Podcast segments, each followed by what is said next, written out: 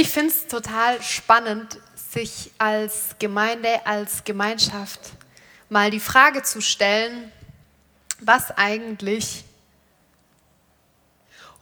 unser Leben, unser Sein, unser Menschsein so ausmacht. Welche Bilder können wir finden, die unsere Menschlichkeit beschreiben, fassen können? Ich habe in der Vorbereitung so nachgedacht und ähm, mir ist so ein Tonkrug eingefallen. Vielleicht sind wir Menschen wie so Ton- oder Lehmkrüge. Jeder hat seine ganz eigene Form, Farbe, Textur. Und für mich sind wir wie so Gefäße, die befüllt werden können.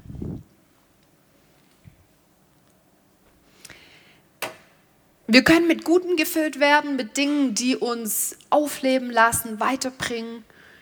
Aber es gibt auch die Möglichkeit, dass wir mit was gefüllt werden, was uns schadet. Und das ähm, Abgefahrene finde ich irgendwie auch, dass wir die Macht und die Freiheit haben, andere zu füllen.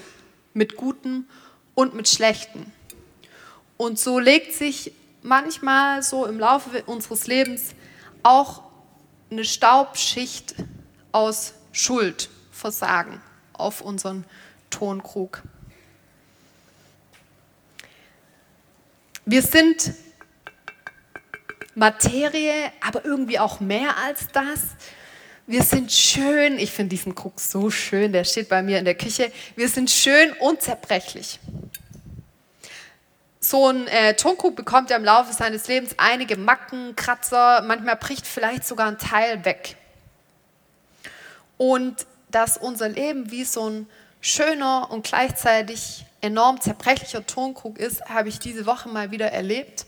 Ähm, ich habe am Dienstag eine schockierende Nachricht bekommen. Ähm, und zwar äh, habe ich eine SMS äh, bekommen, dass sich von einer Schulfreundin von mir von früher die Mutter ähm, das Leben genommen hat.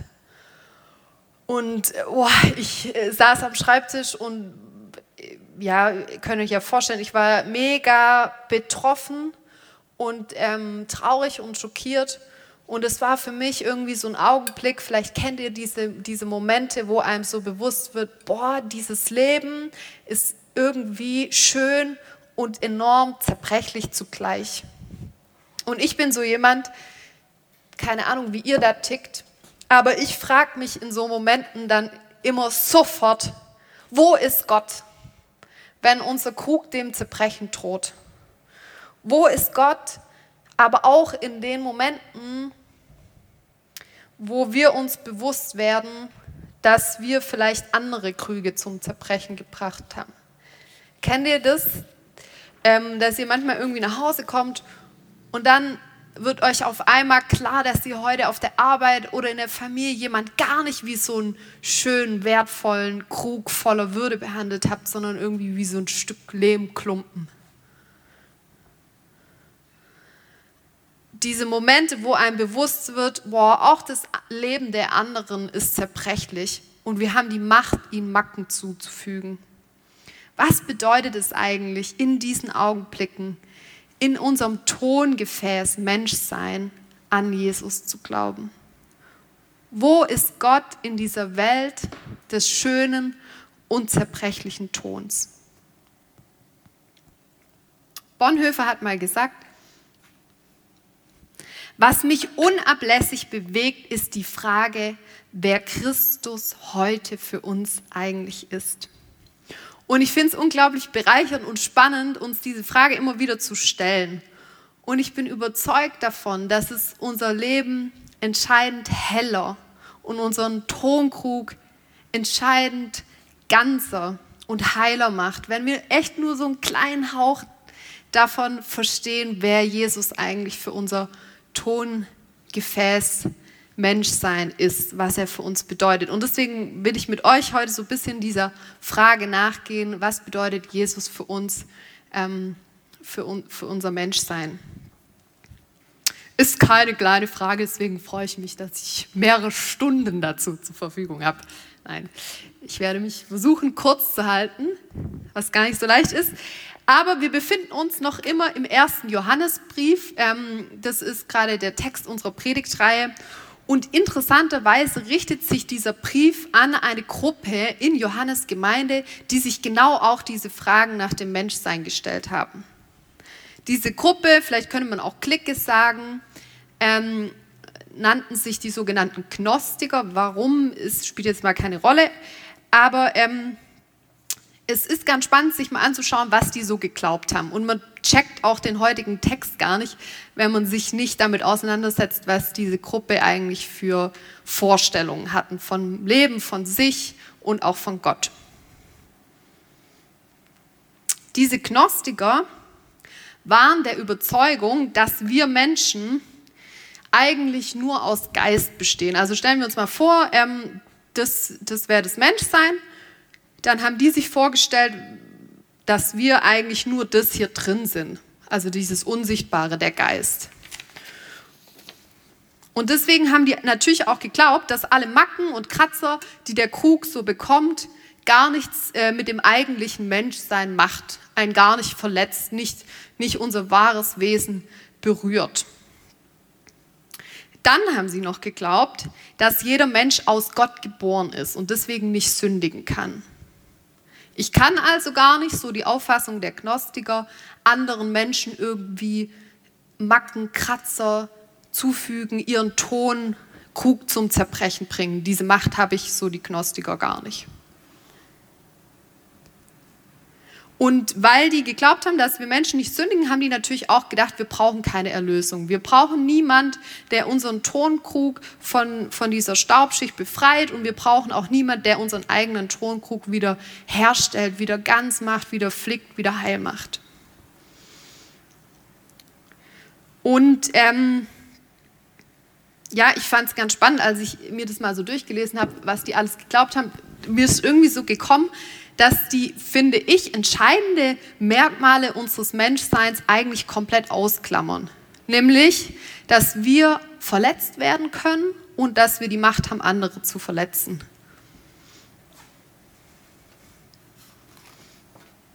Sie klammerten, also die Gnostiker, aus, dass wir Menschen wie Martin Buber, ich liebe Martin Buber, er ist ein jüdisch, jüdischer Theologe und Philosoph gewesen, der sagt, ähm, dass wir Menschen unbeschreiblich einbegriffen sind in die strömende Allgegenseitigkeit.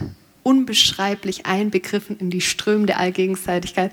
Finde ich eine wunderschöne Formulierung dafür, dass wir Menschen uns gegenseitig betreffen, voneinander betroffen sind. Und ganz entscheidend ist aber, was diese Gnostiker, also diese Clique in Johannes Gemeinde über Jesus gedacht hat, weil darauf geht der heutige Predigttext ein.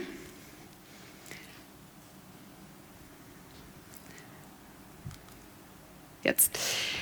Und äh, jetzt wird es auch ein bisschen abgefahren, weil diese, diese Gnostiker glaubten, dass Jesus und Christus zwei verschiedene Personen sind, ja.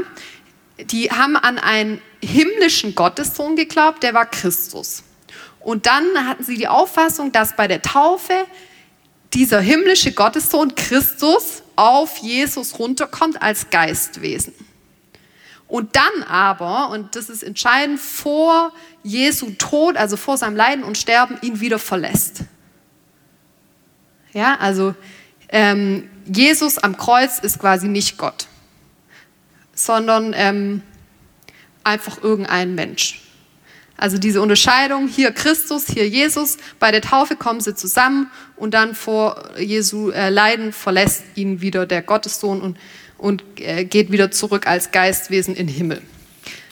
Irgendwie ein bisschen crazy, aber ähm, was natürlich dahinter steckt, ist die Vorstellung, dass ähm, der Sohn Gottes nicht mit diesem leidenden und weltlichen und leiblichen Jesus ähm, identisch sein kann. Für die Gnostiker war es irgendwie unvorstellbar, dass Gott selbst zu so einem zerbrechlichen Tonkrug wird. Und Johannes richtet sich jetzt an diese Gruppe in seiner Gemeinde und greift ihre Aussagen und Auffassungen über Gott und Jesus auf. Und er kritisiert sie und sagt das, was sie glauben. Und da ist er ziemlich äh, krass und hart. Also der Text, hu, als ich den das erste Mal gelesen habe, dachte ich, ja, ähm, ihr werdet es gleich wissen, was ich meine, ist gar nicht so ohne, weil er, es ist ihm enorm wichtig zu sagen, das, was ihr glaubt, ist nicht von Gottes Geist inspiriert. Wir schauen uns den Text mal gemeinsam an. Steht doch bitte kurz auf und dann ähm, lesen wir den einmal zusammen. Also ich will heute vor allem auf diesen äh, fettgedruckten Vers eingehen. Nur ganz kurz irgendwie, um das zu verstehen. Also Johannes bezieht sich quasi auf die Aussagen der Gnostiker und die sind eben für ihn äh, nicht wahr und, und kommen nicht von Gott. Also diese Aussage, dass quasi Jesus nicht Gott ist, die ähm, greift er auf. Und ich habe mich dann in der Vorbereitung so gefragt, warum ist es eigentlich für Johannes so entscheidend zu betonen, dass Jesus Christus ein Mensch von Fleisch und Blut geworden ist? Denn das war ja genau das, was die Gnostiker eben nicht geglaubt haben. Warum kommt Jesus auf die Erde, wird Mensch und leidet und stirbt? Was sagt Jesu Menschwerdung und Tod eigentlich über Gott und uns aus? Und vor allem, was hat das Ganze mit unserem Tonkrug-Dasein zu tun? Ich will heute mal auf ähm, zwei Gründe eingehen. Den ersten habe ich genannt,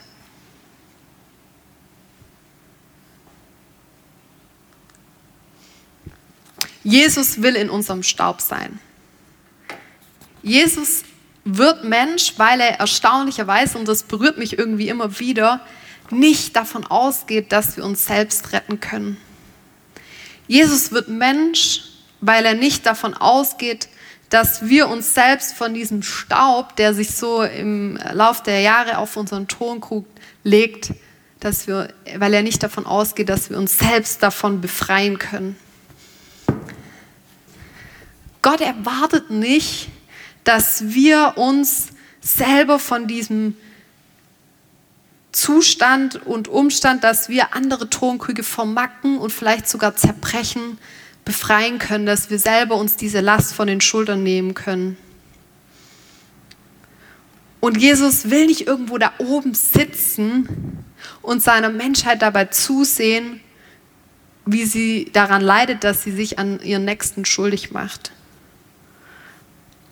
Jesus will uns nicht irgendwo aus der Ferne dabei beobachten, wie wir uns die Finger schmutzig machen, weil wir leben. Nee, Jesus will sich hineingeben in diesen unseren Staub. Er will ihn berühren, anfassen können, verwandeln können. Deswegen wird er Mensch. Er will unseren Tonkrug von dieser Staubschicht aus Schuld befreien. Und Jesus wird Mensch und das will Johannes betonen, weil er mitten in unserer Zerbrechlichkeit sein will. Und das, das finde ich irgendwie auch so schön. Jesus sieht, dass wir Menschen immer wieder an der Wirklichkeit zerbrechen, an dem, wie wir von anderen als Gefäß behandelt werden. Er sieht, dass dieses Leben uns vermackt, betrifft, betroffen macht. Und deshalb entscheidet er sich, wie Johannes sagt, ein Mensch aus Fleisch und Blut zu werden. Er wird das, was wir sind. Menschen aus zerbrechlichem Ton. Er lässt sich auf die ganze menschliche Realität ein. Jesus arbeitet, er schläft, er weint, er friert. Er leidet, er feiert und er stirbt. Und darin bleibt Gott unserer menschlichen Wirklichkeit, dem, was unser Menschsein ausmacht, nicht fern. Und das ist es, glaube ich, womit die Gnostiker nicht klarkommen. Mit einem Gott, der sich die Finger schmutzig macht. Mit einem Gott, der sich bespucken lässt. Mit einem Gott, der am schlimmsten Folterinstrument dieser Zeit stirbt. Und deshalb sagen sie, wir brauchen diesen Jesus nicht. Wir können uns schon selber erlösen, indem sie alles Dunkle, alles das, was ihr Menschsein ausmacht, von sich weghalten, abspalten und sagen, wir existieren ja eh nur im Geist. Gott aber sagt uns in Jesus, und das will ich euch heute nochmal zusprechen, Mensch, ich berühre dich mit allem, wer und was du bist. Ich sehe dich in deiner Ganzheit, mit deinem Strahlen und mit deinem Schatten, mit deinem Leuchten und mit deinem Staub. Ich sehe dich in deinem Lachen und in deinem Leid. In Jesus identifiziert sich Gott mit der Menschheit, mit unserer Menschlichkeit. Bonhoeffer drückt es so schön aus, das will ich euch kurz vorlesen. Weil es Jesus nicht um die Proklamation und Verwirklichung neuer ethischer Ideale, also auch nicht um sein eigenes Gutsein, sondern allein um die Liebe zum wirklichen Menschen geht. Darum kann er in die Gemeinschaft ihrer Schuld eintreten, sich mit ihrer Schuld belasten. Er will sich nicht von ihrer Schuld freisprechen, unter der die Menschen sterben. Eine Liebe, die den Menschen in seiner Schuld allein ließe, hätte nicht den wirklichen Menschen zum Gegenstand. Als der Sündlose nimmt Jesus die Schuld seiner Brüder und Schwestern auf sich. Gott wird aus Liebe zu uns, das finde ich so schön, Mensch, um unseren Staub, um unsere Zerbrechlichkeit berühren, anfassen zu können. Kennt ihr das, dass ihr euch von Menschen äh, am meisten verstanden fühlt, die irgendwie das Gleiche wie ihr durchgemacht habt? Und ich glaube, weil Gott es weiß, wird er selber Mensch und macht all das durch, was wir Menschen so im Laufe unseres Lebens eben erleben, damit wir wissen, er lässt uns damit nicht allein. Und letzten Dienstag, ähm, als diese Nachricht kam von, von der Schulfreundin, konnte ich irgendwie erstmal gar nicht weiterarbeiten und bin aufs Feld gegangen und es war, als würde Jesus so neben mir herlaufen. Und ich habe einfach ihm gesagt, boah, wie schockiert ich bin und betroffen und dass er sich bitte um die Freundin kümmern soll. Und irgendwie hat es mir so einen Trost gegeben zu wissen, Jesus weiß, wovon wir sprechen, weil er das selber erlebt hat. Und deswegen kann er dieser Familie jetzt so nah sein. Und was ich auch schön finde, selbst diese, diese Trauer, in die ähm, diese Mutter jetzt ihre Kinder gestürzt hat, selbst das nimmt Jesus auf sich. Diese Schuld, die wir immer auch immer wieder auf, auf uns laden. Gott kommt mitten in unseren Schmerz, in unsere Zerbrechlichkeit, in unseren Staub, damit er uns darin berühren, anfassen, heilen kann.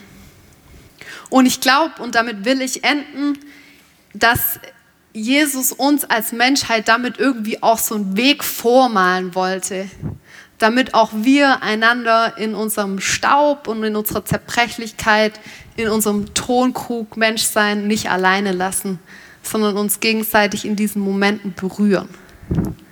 Und ich freue mich voll, dass wir jetzt eine Zeit haben der Stille, wo wir uns einfach mit unserer ganzen Menschlichkeit, mit allem was und wer wir sind, in Jesu reinfallen lassen können.